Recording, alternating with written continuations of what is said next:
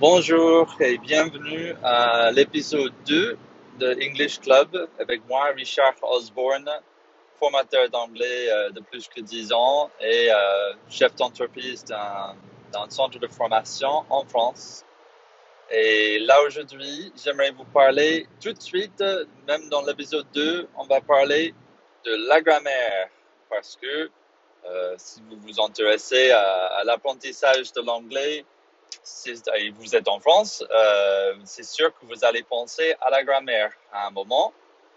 Euh, il y a beaucoup de raisons pourquoi. Euh, je, vais, peut-être rentrer dedans pour expliquer pourquoi on s'intéresse tant à la grammaire en France quand on apprend une langue. Et puis, je vais vous expliquer de mon expérience, de mon grande expérience, de beaucoup de stagiaires, de, du même historique qui se répétait plusieurs fois, des milliers de fois avec mes stagiaires pourquoi il faut changer la mentalité par rapport à la grammaire pour bien progresser et vivre avec l'anglais. Euh, parce que le but de ce podcast, c'est de vous donner des clés à, être plus autonome et d'apprendre l'anglais avec plus d'aisance et de progresser en anglais euh, plus, plus naturellement et, avec moins d'efforts, avec moins de blocage, avec moins de stress et d'angoisse. Donc, voilà. Euh, donc, je vais commencer par oui, mon avis, mes expériences de pourquoi en France on s'intéresse tant à la grammaire en anglais. Donc, euh, pour moi, c'est très simple. Peut-être je simplifie et vous avez d'autres idées, mais bon, ça, pour moi, la raison que je vais donner, c'est la principale pour moi pourquoi on s'intéresse à la grammaire en France euh, quand on apprend une langue. Donc, euh, notre premier contact, malheureusement, euh, si vous, êtes, vous avez, plus que 25-30 ans, vous avez vécu à l'école l'anglais scolaire, on appelle ça l'anglais scolaire. Peut-être si vous êtes plus jeune, vous avez eu même un prof à l'école qui était anglophone, qui vous a parlé en anglais, euh, que peut-être vous avez fait des colos de vacances ou vous étiez en Angleterre, euh, vous avez fait famille d'accueil, vous avez parlé. Donc, il y a des différences entre générations, c'est sûr. Donc, si vous avez plus que 25-30 ans, euh, vous allez comprendre quand je dis qu'on s'intéresse vraiment à la grammaire. Mais même si vous êtes jeune ou même ado aujourd'hui, même si vous avez ce côté que vous avez expérimenté le vrai anglais, si on peut le dire, qui est l'anglais conversationnel, l'anglais euh, entre relationnel entre les personnes. Ça, c'est le vrai anglais, l'anglais qu'il faut viser à apprendre et à développer si vous voulez vraiment vivre en anglais un jour, faut vivre avec l'anglais un jour. Euh, donc ça, peut-être vous avez ça, mais au même temps, même si vous êtes jeune et vous avez ça, vous avez eu sûr et certainement l'anglais scolaire à l'école. Et pourquoi?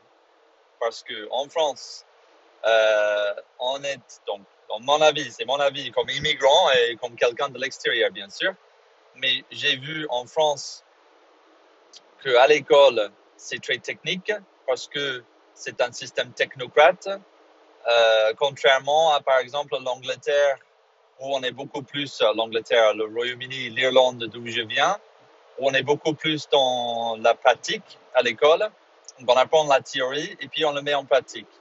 Euh, je me rappelle à la fac, j'étais très déçu quand j'ai pris.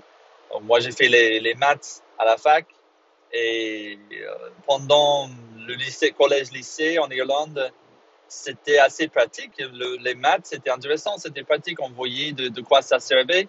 Et à la fac, j'ai commencé à faire euh, des choses hyper dans la, dans la théorie et que ça m'a pas plu. J'étais vraiment déçu parce que je n'aimais pas voir les résultats de ce que j'avais appris en théorie. Euh, donc j'avais vraiment, j'étais un peu jaloux des, des physiciens qui, qui, faisaient des physiques. Euh, c'était, le côté pratique que je manquais. Donc euh, je sais bien qu'en France, en faisant des, des aides aux devoirs, qu'on est très technique ici. Et donc, les examens qu'on fait, les tests qu'on fait, les évaluations continues, les évaluations de fin d'année, c'est des évaluations très techniques. Donc, tous les sujets en France, la, valeur des évaluations et des, notes c'est placé sur euh, les choses techniques. Et donc, pour tous les sujets, pour toutes les matières, il faut faire un examen à la fin en France qui est bien objectif et technique. Donc, on n'a pas, on a par exemple des concours ou, des, présentations devant des personnes où il faut présenter quelque chose avec certains euh, sujets, avec certains thèmes. Et avec l'anglais, ça fait pas exception, mais euh, c'est un peu comme moi, j'ai fait à l'école aussi, que quand ça s'agitait de quelque chose comme le français, euh, à l'école, quand j'avais la tâche à présenter, à me présenter en français devant un jury de personnes qui me notaient à la fin et qui essayaient de rester objectif, c'était, j'avais à répéter des phrases. Donc, j'avais des questions préparées qui étaient l'examinateur, il va demander soit quel est votre sport préféré, soit quel, est, décrivez votre famille, soit, voilà, donc il y avait des questions bien précisées avant de rentrer dans cet examen qui, m'étaient données. Et puis donc, il m'a demandé ça, il m'a demandé la question quel est votre sport préféré, et c'était à répéter une phrase que j'avais appris par cœur.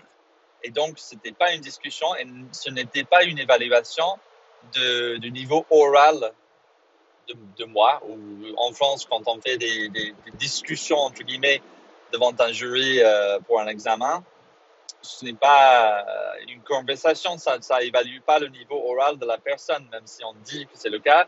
C'est juste parce qu'il faut que ça rentre dans un cadre bien technique, qu'on peut évaluer des critères bien techniques pour que tout le monde a la même chance et que euh, on peut dire avec certainté, il y a beaucoup de, ça aussi de mon, expérience en France et de mon avis, c'est un pays où il faut beaucoup de, de, de certitude.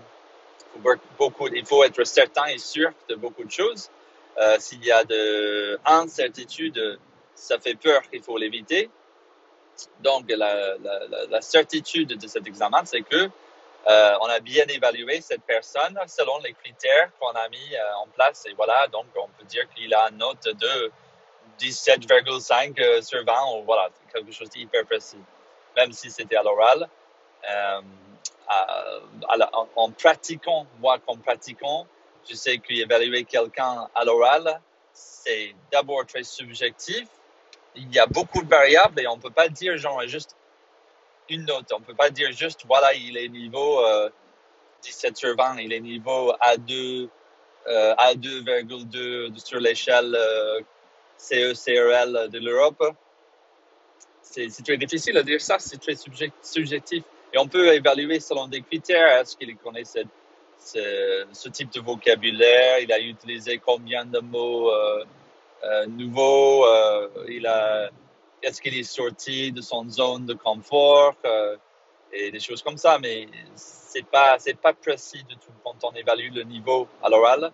C'est quelque chose qui est vraiment flou. Il y a beaucoup de variables. Il y a des milliers de différentes combinaisons de variables. Donc c'est n'est pas quelque chose qu'on peut vraiment noter. Mais à l'école, il faut le noter, il faut le bien noter. Donc, on fait rentrer tout ce qui est lié à l'anglais dans un bon cadre qui peut être bien noté à la fin. Et donc, ça veut dire que les choses, il faut trouver des choses en anglais comme examinateur. Il y a, une personne qui, qui, crée des examens, il faut se rappeler de ça. Hein. Les examens, c'est pas quelque chose de naturel de, qui sort d'un arbre, c'est quelque chose qui sort des personnes euh, des examinateurs qui, créent des examens. Donc, euh, ils sont confiés la tâche. OK, on a l'anglais. Imagine que c'est la première fois. On a l'anglais. Euh, les enfants, cette année, ils vont apprendre l'anglais à l'école. Bah, il faut qu'on évalue à la fin, bien sûr, parce qu'on ne peut pas juste les laisser apprendre sans rien évaluer. Imaginons quelle perte de temps. Donc, on va les apprendre quelque chose et à la fin, évaluer sur les choses qu'on a appris. Qu'est-ce qu'on va faire?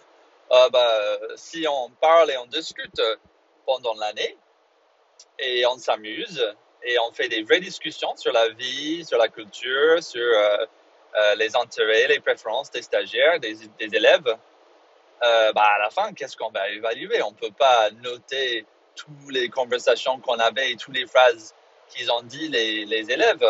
Et ils ne peuvent pas, peuvent pas juste dire n'importe quoi. On ne peut pas les laisser juste s'exprimer comme ça pour donner son avis. Hein. Il faut qu'il s'exprime d'une bonne façon. Et puis à la fin, on peut évaluer encore qu'il sait encore s'exprimer de cette bonne façon, de la même bonne façon.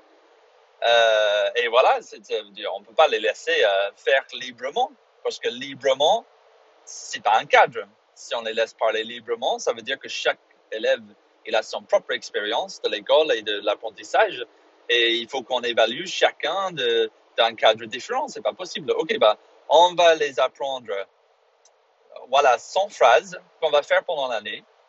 Et pour ces 100 phrases, il faut apprendre ces 500 mots de vocabulaire et il faut qu'à la fin, ils peuvent identifier ces 500 mots de vocabulaire. On va, en choisir 300 des 500 pour évaluer. Euh, et puis, ah oui, la grammaire aussi, parce que la grammaire, pour la bonne construction d'une phrase, il faut, il faut qu'ils puissent faire avec la bonne grammaire. Donc, on va lui apprendre les règles de grammaire. Puis à la fin, on va lui évaluer sur, OK, dans cette phrase, est-ce qu'on dit dans le passé ou dans le présent? Euh, dans cette phrase, est-ce que c'est le futur avec will ou le futur avec going to? Bah bon, ok, bah c'est parfait. On va lui demander clairement et nettement cette question. S'il répond oui, s'il répond non, voilà, on a notre note, un point, et puis on, fait la prochaine question. Et donc, euh, voilà pourquoi, de mon avis, euh, l'anglais à l'école, c'est scolaire en France, parce qu'il faut que ça rentre dans un cadre. Il faut que ça peut, tout ce qui est appris, puisse, euh, il faut que tout ce qui est appris puisse être évalué. Parce que sinon, c'est, ça n'a pas de place à l'école, à l'école nationale, de toute façon, à l'école éducation nationale. Je voulais dire, ça n'a pas sa place. Si on ne peut pas l'évaluer, bien évaluer, bien objectivement, dans un bon cadre. Voilà. Donc, c'est pour ça aussi que vous avez peut-être, vous n'avez peut-être pas fait des vraies conversations à l'école et vous, vous, sentez que vous n'avez pas vraiment fait, euh, vous, ne pouvez pas vraiment parler anglais. C'est parce que vous n'avez jamais pratiqué euh, l'anglais à l'oral libre. Vous êtes libre à dire tout ce qui vous vient à l'esprit. Vous, avez dit des phrases données par euh, l'institut qui disait voilà, à la fin de l'année, vous allez être évalué sur ça. Donc, il faut apprendre ces phrases par cœur. Moi, j'aime jouer au foot. Mais moi, je n'aime pas la foot, le, foot. Ben, c'est pas grave. Il faut que vous appreniez cette phrase. Parce que à la fin de l'année, il va vous demander est-ce que vous aimez le foot? Il faut être capable de dire oui, j'aime le foot. Ou peut-être même si vous avez un peu de liberté, non, j'aime pas le foot. Et voilà, au moins, il faut apprendre cette phrase. Et le vocabulaire foot, football, il faut apprendre ça. Et aimer, like, il faut apprendre ça. Ça, c'est très important. Et voilà. Donc, ça, a sa place. Hein. C'est bien d'apprendre le vocabulaire, mais si ça ne sert à rien, il n'y a pas de pratique à la fin. La pratique dans une langue, c'est l'expression orale. La langue existe pour s'exprimer et le se dans s'exprimer, se exprimer, c'est très important. Je m'exprime. Euh, ça veut dire que j'exprime quelque chose par rapport à moi, mon avis. Je, donne mon expression à l'oral sur quelque chose que je pense, mes pensées, devenus euh, des mots et des sons qui viennent de ma bouche. C'est ça l'expression à l'oral. Donc, répéter une phrase que vous avez appris par cœur, c'est n'importe quoi. C'est pas du tout naturel. C'est pour ça que si vous avez jamais fait des présentations en français, en anglais, je m'en fiche, que vous avez appris par cœur, peut-être vous avez eu des moments de panique, des moments d'angoisse où vous avez oublié quelque chose et oh, bah, comment je vais procéder? Là, je suis euh, au moitié de ma présentation de fan de master ou je sais pas quoi, et euh, je ne peux pas me rappeler de, la prochaine phrase. Qu'est-ce que je vais faire? Ben, C'est à cause de ça, c'est qu'on a appris quelque chose par cœur. On ne s'exprime pas du cœur, ça, ne vient pas du cœur euh, net, genre ça vient de quelque chose de, du, mémoire. Donc, euh, mieux sont ceux qui s'expriment librement dans une présentation, qui suivent un peu des points qu'il faut euh, respecter. Il faut absolument que je mentionne ça. Il faut absolument que je dise cette phrase. Mais en même temps, je vais m'exprimer librement. Donc, et ça se sent. Ça se sent tout de suite quand quelqu'un a mémorisé quelque chose et quand quelqu'un parle du cœur. Et vous allez le savoir peut-être, mais moi, je peux vous dire, hein, si j'avais fait ça, j'avais fait, j'avais évalué des, élèves de fans de, fans de master, des étudiantes des étudiants de, de, fin de Master 2, il faisait une présentation de, je ne sais pas plus, hein, c'était 10 minutes ou 15 minutes. Et je sentais tout de suite s'il parlait de, du cœur ou s'il parlait d'un script, de quelque chose qu'ils ont appris par cœur, d'un texte. Euh, et on le sentait tout de suite dans les questions à la fin, parce que moi j'avais le droit de, de demander des questions. Moi j'ai toujours demandé des questions bizarres, parce qu'il fallait que, fallait trouver une question imprévisible qu'ils n'ont pas prévu, parce que je savais que ces étudiants-là, ils ont bien préparé, parce qu'ils ont fait l'école, comme j'ai expliqué déjà, et donc euh, ils avaient l'habitude de préparer euh, des questions, mais on ne les donne pas les questions. Donc si euh, Franck, il va me présenter euh, son stage qu'il a fait au Japon, et donc il me présente, il a bien préparé des questions lui-même à la maison. Il a pensé, bah, il va me demander probablement est-ce que j'ai bien aimé le Japon? C'était quoi comme expérience culturelle? Est-ce que j'ai appris des mots en japonais? Donc, je vais préparer mes réponses à ces questions.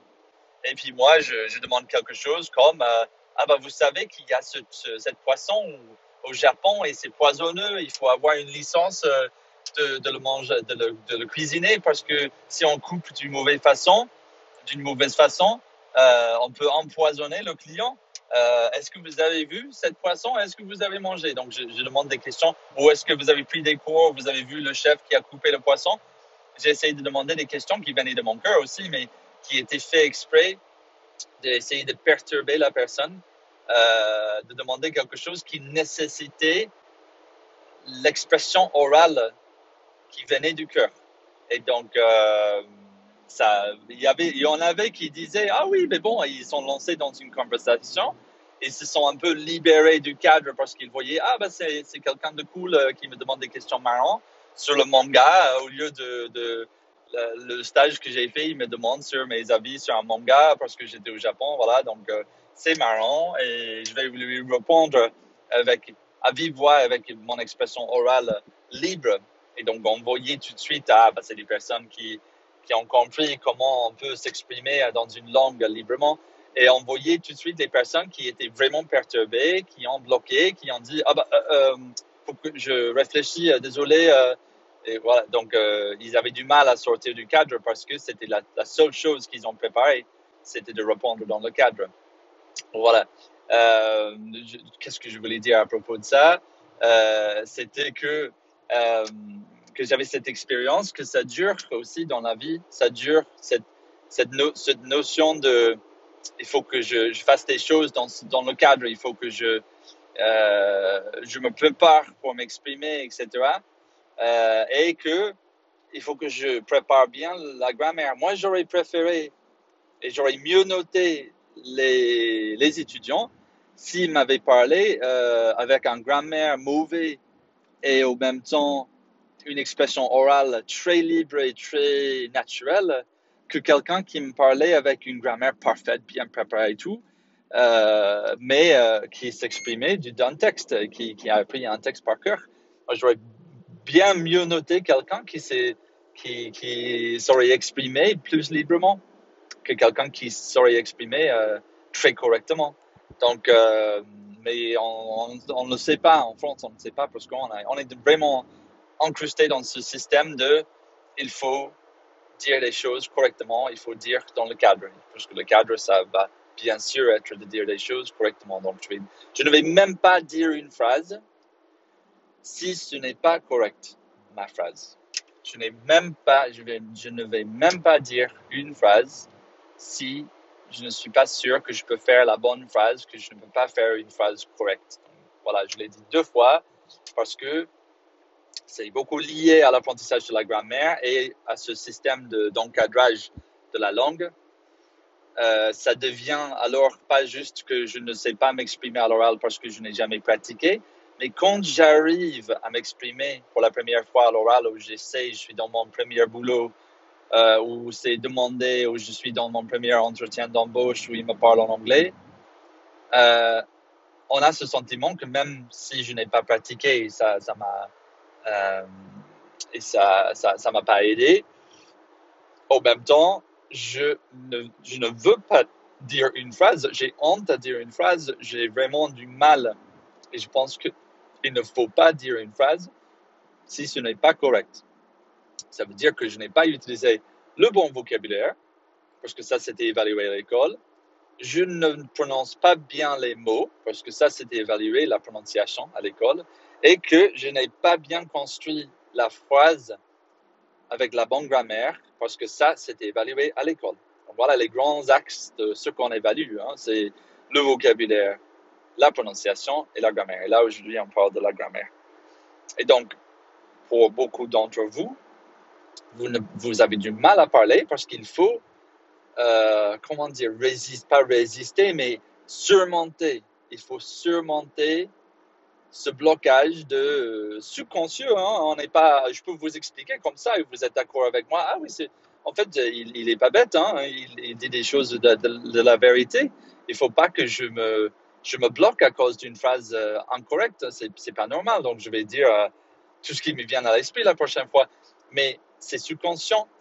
Donc, vous allez vous essayer de, de vous allez vous battre contre ce, ce phénomène subconscient vous allez peut-être perdre, hein. vous allez peut-être avoir trop d'angoisse, trop de, de, mal sentiments à arriver à vraiment faire ce que vous savez conscieusement que vous voulez faire. C'est de, dire une phrase, même si ce n'est pas correct. Peut-être votre subconscient, euh, votre subconscious, on dit en anglais, votre euh, subconscience vous bloque. Parce que c'est vraiment incrusté, c'est vraiment incrusté idée qu'il ne faut pas dire une phrase si ce n'est pas correct. Donc, il faut, il faut, que, vous, il faut que vous vous battiez contre ce sentiment. Et c'est quelque chose à surmonter. C'est un challenge, c'est un défi pour vous dans votre euh, apprentissage de l'anglais, votre progrès dans l'anglais, l'évolution en anglais. Euh, c'est aussi de se battre contre tous les, tous les blocages sous-conscients qu'on a depuis l'école et depuis ces idées que je viens d'expliquer voilà pourquoi vous n'allez pas avoir la réponse et la solution tout de suite et vous allez peut-être vous sentir que ah bah je vais jamais y arriver parce que j'ai essayé mais j'ai toujours honte, j'ai toujours peur. Oui, mais ça ça se ça se débloque hein. C'est comme euh, ce chien de Pavlov où il était conditionné à penser de, de, penser d'une certaine façon, réagir d'une certaine façon, mais on peut le dé, comment dire, on peut défaire le lavage de cerveau, hein, c'est possible. Mais c'est vrai que c'est un processus. Hein. Donc, ça fait partie de l'apprentissage. C'est pour ça que l'apprentissage d'une langue en France, ça a beaucoup de, beaucoup de différents côtés, beaucoup de différentes variables aussi dans l'apprentissage que vous n'avez peut-être même pas pensé, vous n'y avez pas pensé. Que par exemple, vous pensez, ah bah, il faut que j'apprenne le, vocabulaire, il faut que je pratique, etc. Oui, mais il y a des choses euh, psychologiques aussi qu'il faut prendre en compte, euh, qui sont très importants. C'est très important. Et peut-être vous allez, peut-être vous avez déjà surmonté ces problèmes vous-même dans votre vie. Peut-être c'était un, baptême de feu. Vous avez parti en Angleterre et vous n'avez pas le temps de vous inquiéter par rapport à si la phrase était correcte parce qu'il fallait dire quelque chose. Sinon, euh, euh, vous montez pas dans le train et vous loupez votre train. Donc, il y a des situations comme ça, la vie ou la mort euh, où euh, on surmonte très vite ses peurs parce qu'on euh, voit la réalité, on voit qu'il y a des choses plus importantes. Et donc le cerveau se débloque tout seul, il efface toutes ces choses sous-conscientes parce qu'il voit, ah bah si je veux survivre, il faut que je efface tout de suite ces choses. Donc voilà, ça peut-être vous avez déjà surmonté, mais si vous vous sentez aujourd'hui mal à l'aise en parlant l'anglais, pour moi, c'est probablement, il faut d'abord regarder, est-ce que vous avez ce blocage subconscient que vous avez du, mal à faire des phrases qui ne sont pas correctes. C'est à cause de l'école. C'est bien de savoir, pourquoi on sent d'une certaine façon. Mais le plus important, c'est de penser au futur. Comment je vais surmonter euh, ces sentiments, comment je vais effacer et défaire ces blocages ces, lavages de cerveau.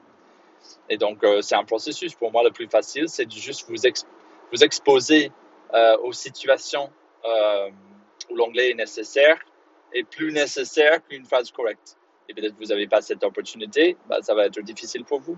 Il faut que vous créiez alors euh, les opportunités nécessaires. Donc, il faut que vous trouviez un ami en anglais qui parle anglais, qui ne parle pas français, peut-être pour jouer au tennis avec lui, avec elle, pour, pour voir une situation où gagner le jeu, c'est plus important que de faire une phrase correcte. Donc, vous allez juste dire n'importe quoi pour insulter euh, ton adversaire, pour lui, faire perdre son jeu. Euh, voilà, je dis des bêtises comme d'hab, mais c'est des exemples.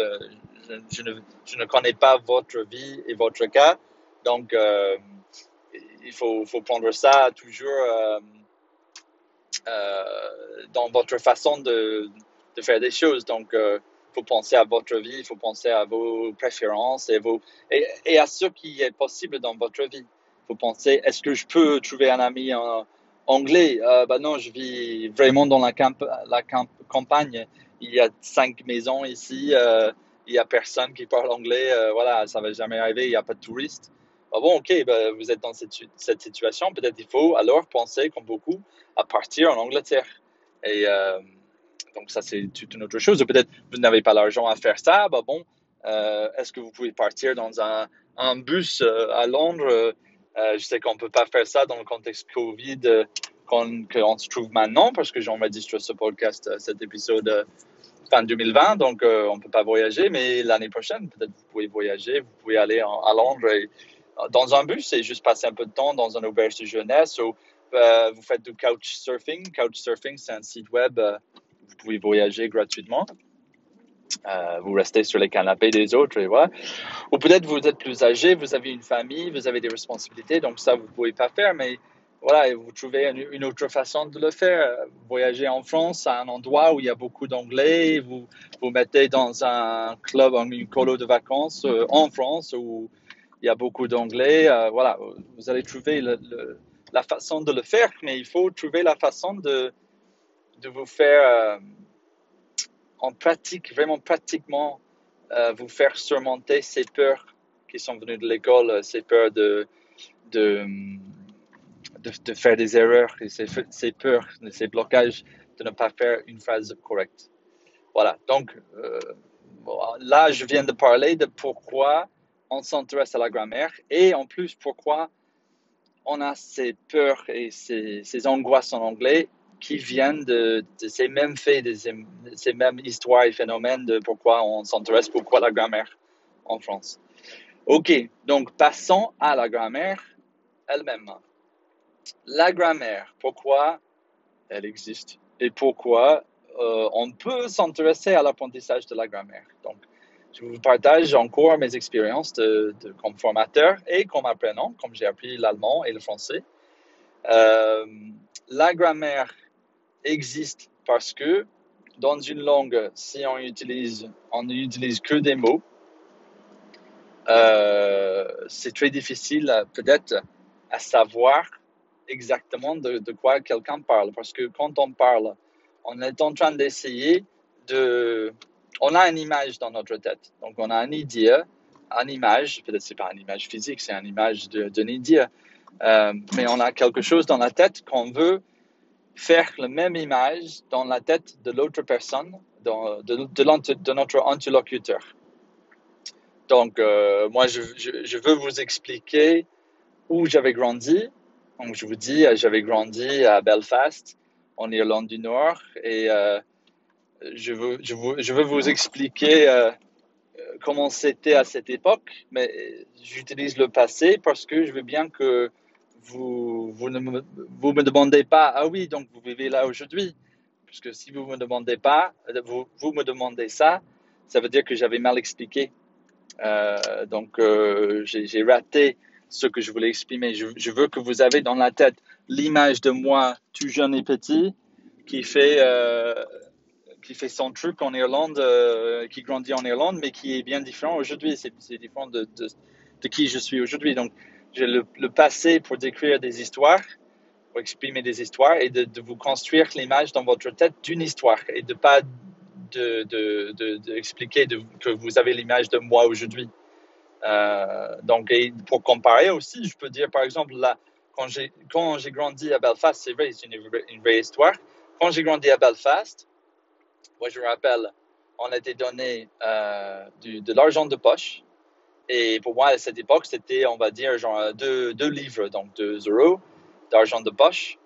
et qu'avec cet argent de poche, moi et mon frère, donc j'avais un frère, donc voilà, vous avez, euh, maintenant j'ai dit, j'ai bah, dit j'avais un frère, donc est-ce que vous allez penser dans votre tête, ah bah peut-être son frère, quelque chose lui est arrivé? Euh, C'est pas le cas, donc vous, me demandez ça, je dis, ah désolé, j'ai dit euh, dans le passé, et vous avez compris que, comme j'ai expliqué mon frère dans le passé, il est, il est plus là. Aujourd'hui, dans le présent, ah, désolé, non, il est toujours là. J'aurais, j'aurais dû dire que j'ai un frère et moi et mon frère avaient dépensé notre argent de poche sur des bonbons. Et donc, on a mangé beaucoup de bonbons à l'époque. Et je dis bien, on avait mangé beaucoup de bonbons. Parce que là, aujourd'hui, euh, je ne mange quasiment pas de sucre. En fait, j'ai arrêté et ça fait un moment. Et c'est une autre histoire aussi que j'avais beaucoup trop mangé de sucre quand j'étais petit. Euh, et là, aujourd'hui, j'avais arrêté parce que j'avais des problèmes de maux de tête, etc.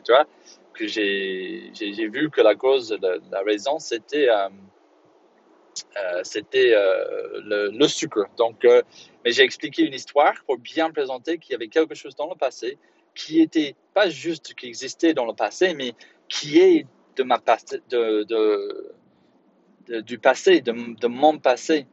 Donc, ça fait pas partie de mon présent. Et donc, c'est pour ça qu'on utilise donc la grammaire des, tons, on va dire. Ça, c'est une façon de grammaire. C'est les tons. Euh, c'est pour ça que ça existe. Ça existe pour expliquer des histoires et de les repérer dans la tête de l'autre personne dans le temps. Pour que, tu, pour que vous sachiez tout de suite de, de, quelle époque je parle et de si c'est présent ou pas.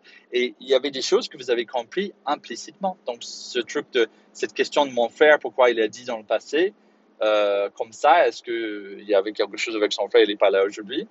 C'était des questions et des, sentiments implicites que vous avez dans la tête parce que on a, des, on a beaucoup de repères implicites dans la grammaire aussi. La grammaire, ça donne aussi des repères implicites. Donc, si quelqu'un dit, euh, on dit, euh, est-ce que, est-ce que tu veux manger avec moi? Et, tu, quelqu'un dit, non, j'ai déjà mangé. Bah, j'ai déjà mangé, je peux l'utiliser dans plusieurs différentes façons. Je peux dire, euh, j'ai mangé hier, j'ai mangé il y a une semaine, ou j'ai mangé il y a dix minutes. Et si je dis, oh non, t'inquiète, j'ai déjà mangé, déjà, ça veut dire euh, implicitement que en, en parlant du prochain repas qui arrive, j'ai déjà mangé, donc ça veut dire que je, n'ai pas besoin de plus manger. Mais je n'ai pas dit que je ne veux pas manger en cours ou je ne, veux pas manger plus. J'ai dit non, et bien sûr, non, ça veut dire non, mais euh, au même temps, c'est implicite que si je mange avant un repas, je ne serai pas, je n'aurai pas faim au moment du repas, parce que j'avais déjà mangé. Donc il y a des choses implicites qui sont bêtes, qui vous allez dire, bah, c'est bête, c'est normal, c'est clair et évident. Oui, mais je ne l'ai pas dit. Donc il y a des choses que vous avez compris implicitement et ça joue beaucoup dans la grammaire. Donc déjà pour expliquer quelque chose qui complique cette tâche d'essayer de comprendre la grammaire. Euh, et donc, euh, voilà, on, peut rentrer plus dans la discussion de quelles sont les autres facettes de grammaire. Par exemple, on a les prépositions, c'est le vocabulaire, mais c'est aussi, ça fait partie pour moi de la grammaire parce que c'est pour repérer des choses dans l'espace et ça a du sens aussi dans une phrase où ça se place dans une phrase avant le mot où on veut placer ce mot, donc on met la préposition avant le mot et pas après, et voilà. Donc, il faut comprendre que la façon qu'on fait en anglais, c'est pas loin de la façon qu'on fait en français, c'est assez loin de la façon qu'on fait en Hongrie, que j'avais expérimenté pendant un séjour. Et c'est très différent, très loin de comment on fait en chinois. Et c'est très, très, très, très loin de comment on fait en japonais. Et si vous avez jamais essayé d'apprendre le japonais, vous, savez que la, grammaire en japonais, c'est très difficile parce que ça, ça implique aussi euh, le respect qu'on a pour la personne. C'est pas juste, ah, ben, je vais repérer l'histoire dans le passé, je vais repérer l'histoire dans le présent. C'est aussi, quelle relation est-ce que j'ai avec cette personne? Bah, si il est, mon, il est plus, vieux, plus vieux que moi, il est au même âge que moi, il est dans une position de travail plus élevée que moi, etc. Je suis vraiment ami avec lui, on est de la famille. Ça change la façon qu'on tourne la phrase. dans la grammaire. Donc, euh, c'est pour expliquer aussi que dans toutes les langues, il y a un système de grammaire différent. Et c'est parce que la grammaire, c'est quelque chose qui est évolué. Euh, ce n'est pas quelque chose qui était euh, mis en place par quelqu'un qui disait ah bah là on va aujourd'hui on va créer une langue. Donc euh, comment on va agencer la grammaire de cette langue? Qu'est-ce que vous en pensez? Alors l'équipe on y va. L'académie française euh, on va décider de la grammaire du français. Non c'est quelque chose qui a évolué pendant des, des, dizaines milliers d'années avec des différents langages par partout dans le monde, mais en Europe, on a des langages très anciens, des milliers d'années, qui sont les origines de quasiment toutes les langues de, de notre continent, et pas juste la France et l'Angleterre et l'Irlande. Voilà, donc euh, il y a des langues qui s'est influencé, il y a des langues qui ne s'est pas trop influencées, ou juste un petit peu, ou moitié, ou voilà. Donc c'est un sujet qui est énorme et vaste. Et normalement, d'être, euh, je ne sais pas comment ça s'appelle en français, mais en anglais, on dit grammarian. C'est quelqu'un qui, qui étudie la grammaire. Donc, c'est comme théologie, c'est quelqu'un qui étudie la religion. C'est pas juste qu'il connaît un peu sur euh, la religion chrétienne, c'est qu'il étudie la religion. Il, il, veut savoir pourquoi et l'histoire et les autres et les comparaisons et les explications et les théories et voilà, il faut savoir beaucoup de choses. Donc, si vous voulez vraiment vous intéresser à la grammaire, qui est peu probable, dans mon avis, ça veut dire qu'il faut que vous, compreniez euh, tout sur la grammaire et, vraiment la théorie quand vous allez étudier à, à, la fac. Donc, il faut retourner à la fac et passer vos trois ans euh, en faisant des études de grammaire. Donc, c'est juste pour pour mettre ça dans le contexte, dans, le contexte où j'espère que vous pouvez, comprendre que euh, ce n'est pas quelque chose qu'on étudie juste comme ça pour, oh oui, ben, je vais étudier euh, 0,1% de, de sujet de grammaire euh, juste en anglais pour m'aider à avancer en anglais.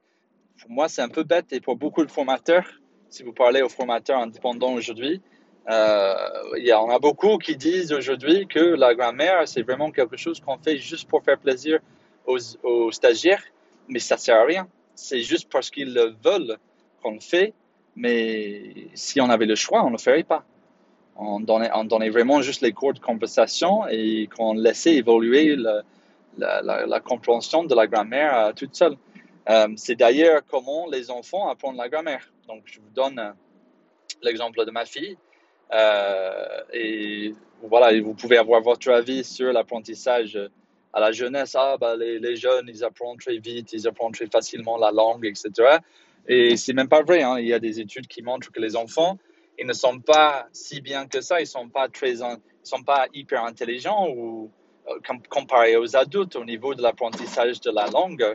Euh, ils sont comme nous, hein. donc c'est juste qu'ils ont beaucoup plus de temps ils ont beaucoup plus de, de connexion, beaucoup moins de, de, de, des émotions négatives par rapport à l'estime de soi et le jugement des autres, etc. Mais voilà, donc je vous donne l'exemple de ma fille et c'est un exemple qu'il faut prendre en compte parce que euh, pour moi, ça, ça parle beaucoup de l'apprentissage de la grammaire et de la langue en général.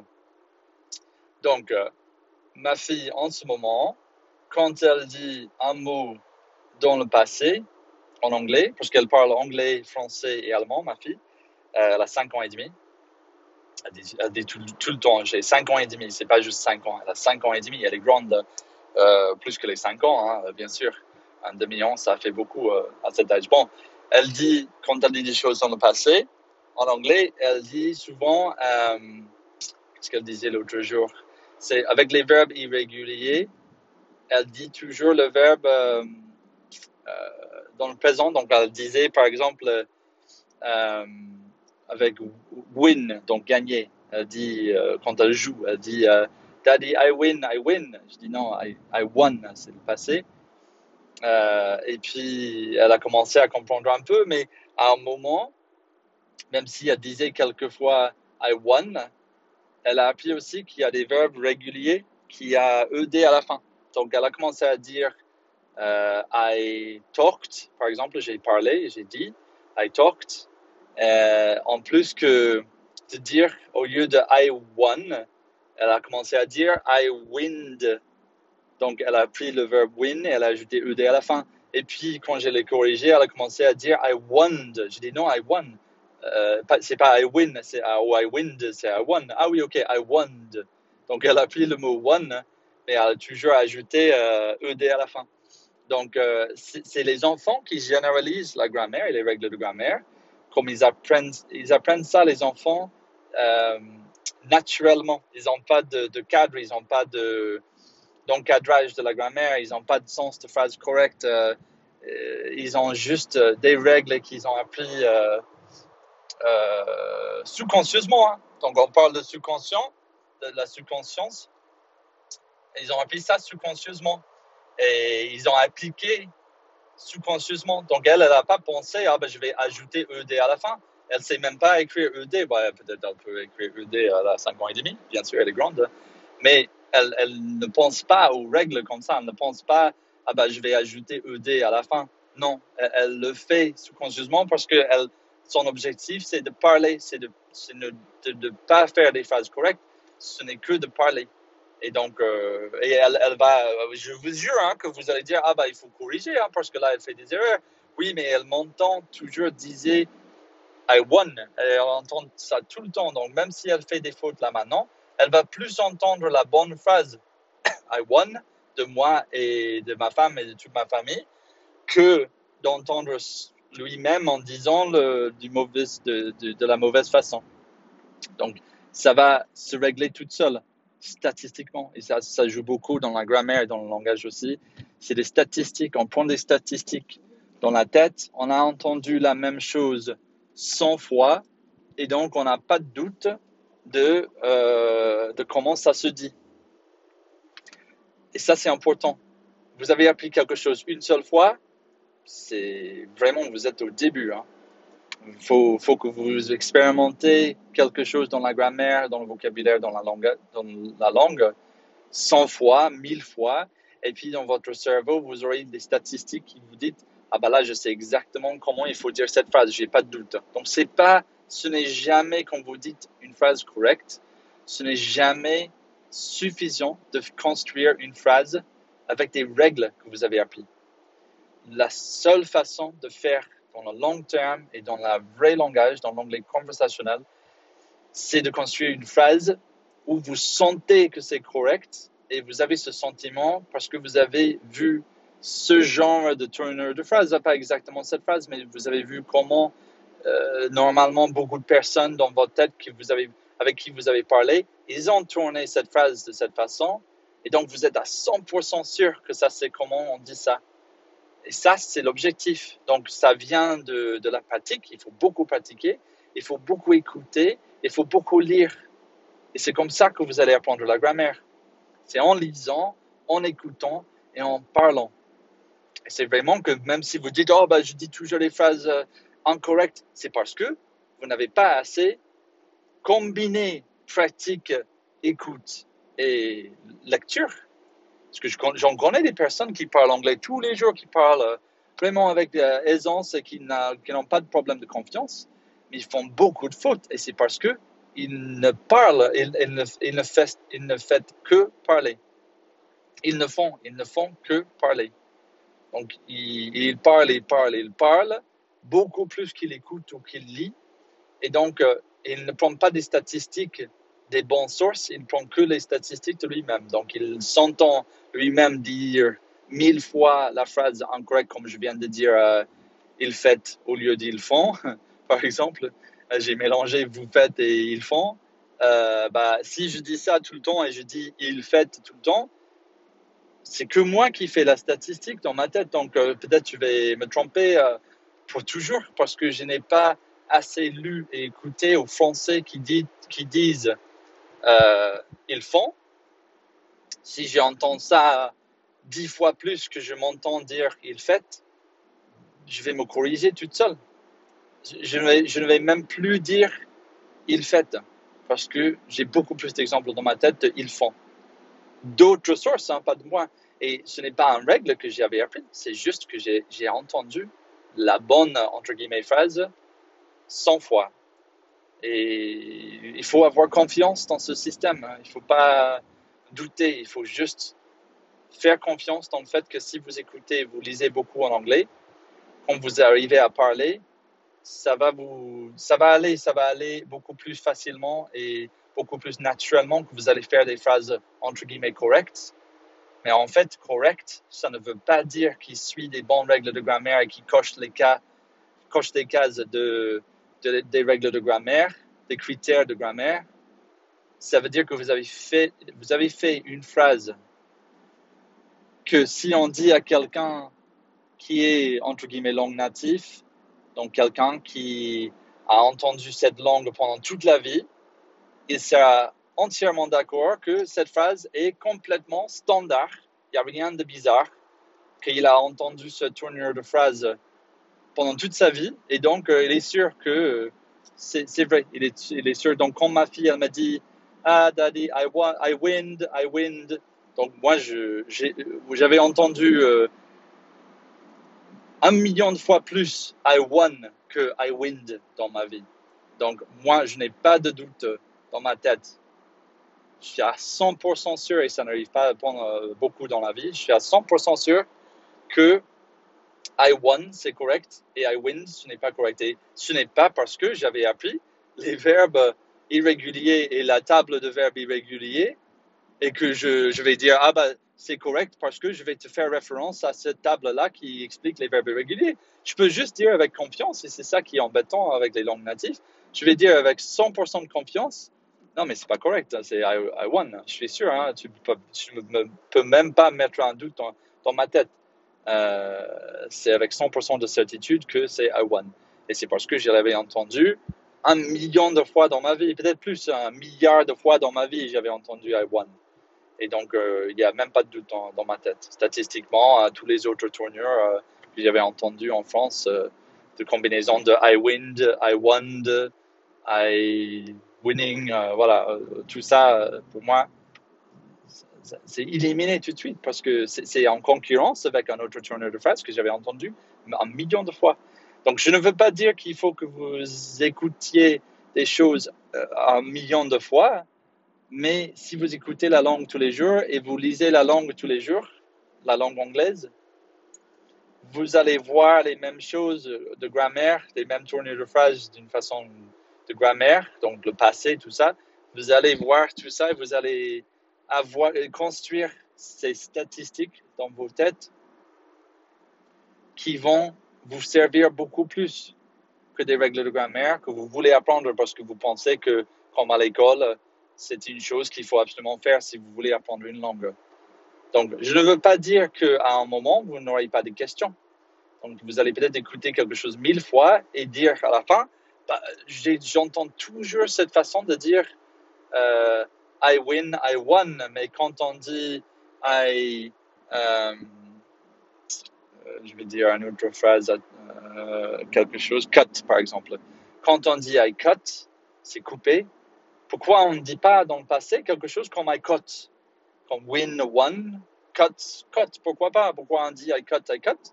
Et on dit, on dit au même temps I win, I won. Pourquoi on change le son Et avec cut, on ne change rien. Est-ce que peut-être j'ai mal entendu, j'ai mal compris? C'est bien de demander des questions, de se poser des questions. Parce que c'est par la curiosité. On apprend quelque chose subconscieusement et on a la curiosité après, c'est normal. Et donc, vous pouvez demander des questions et c'est pour ça que c'est bien d'avoir un moment, un formateur ou un ami anglais avec qui on peut parler euh, et demander des questions. Avec un ami, peut-être il n'aura il pas la réponse avec un formateur en anglais, c'est probable qu'il a la réponse, il peut vous répondre. mais c'est juste pour curiosité, c'est pour satisfaire la curiosité, mais on laisse toujours le travail au subconscient d'apprendre et de progresser dans la grammaire. Donc, euh, il faut laisser ce travail faire, il faut laisser euh, ce processus euh, prendre la route et, faire, son, faire son tour et ne pas interrompre en faisant ah, je vais apprendre les règles là maintenant. Donc, voilà pourquoi il faut apprendre l'apprentissage de la grammaire.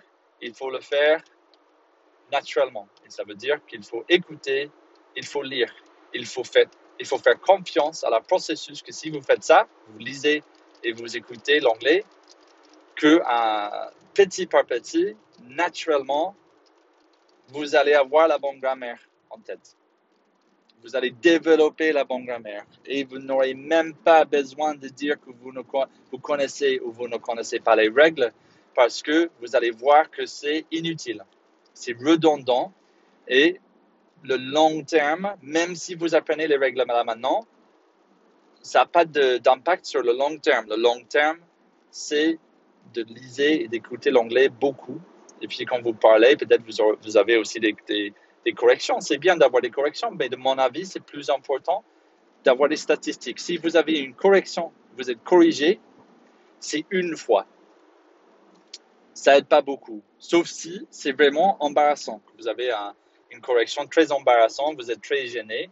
Peut-être ça va vous rester dans la tête. Hein. Je peux pas dire, mais euh, euh, je sais que dans, mon cas, j'avais j'étais corrigé une fois après euh, dix ans en France, j'étais corrigé par quelqu'un qui me disait ah ben j'ai entendu que des fois tu dis un Jean et deux gens et trois gens. Il y a trois gens dans cette salle. C'est pas trois gens, c'est trois personnes. On dit jamais euh, un chiffre devant Jean. On dit des gens en général. Il y a des gens dans cette salle ou il y a trois personnes dans cette salle. Et j'étais un peu, j'étais devant beaucoup de, collègues dans une situation professionnelle, donc j'étais un peu gêné. C'était pas grave, hein, mais euh, euh, la personne n'a pas fait de, de, mal, mais c'était gênant. Et donc là maintenant, quand je dis gens ou personnes, c'est vrai que cette, situation embarrassante me vient à l'esprit. Et j'ai l'image dans ma tête qui me revient. Donc c'est psychologique ça.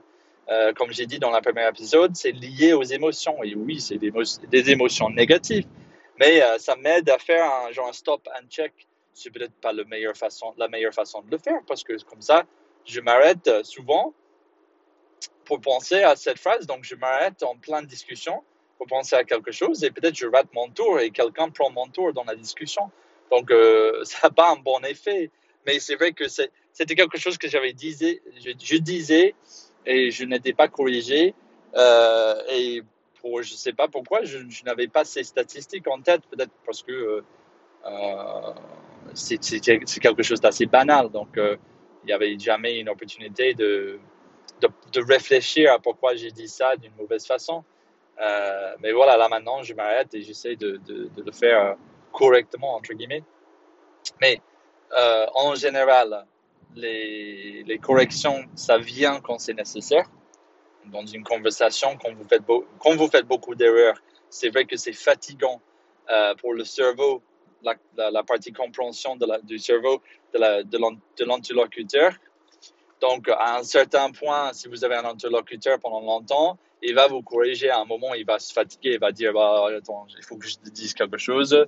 À chaque fois que tu dis ça, c'est normalement pas dit comme ça, c'est dit autrement. Euh, donc, ça arrive quand c'est nécessaire, ça arrive. Si c'est pas nécessaire, c'est pas nécessaire. Si c'est pas nécessaire, ça veut dire que c'est quelque chose qui est juste banal. Donc, euh, vous inquiétez pas. Et pour les choses qui sont importantes, qui communiquent vraiment un sens, et que, si vous communiquez dans une autre façon, ça communique pas le même sens. Dans ce cas, euh, vous allez être corrigé, vous allez apprendre avec les statistiques que c'est pas dit comme ça parce que vous avez entendu 100 fois dit autrement. Euh, vous avez 100 fois dit euh, écouter quelque chose euh, de, cette façon et donc vous allez avoir le sentiment que ah bah c'est comme ça qu'il faut que je le dise. Je sais parce que j'ai le sentiment. Et ce sentiment, ça se développe pas par les corrections, puisque les corrections c'est une seule fois et puis on continue la discussion deux fois ou trois fois. Il faut écouter quelque chose, il faut écouter beaucoup de choses et entendre naturellement euh, cette tournure de phrase 100 fois, 100 fois euh, de, 100, 100, situations différentes. Et en plus, si vous vous rappelez de, de, de, la première épisode, j'ai parlé de la courbe de l'oubli.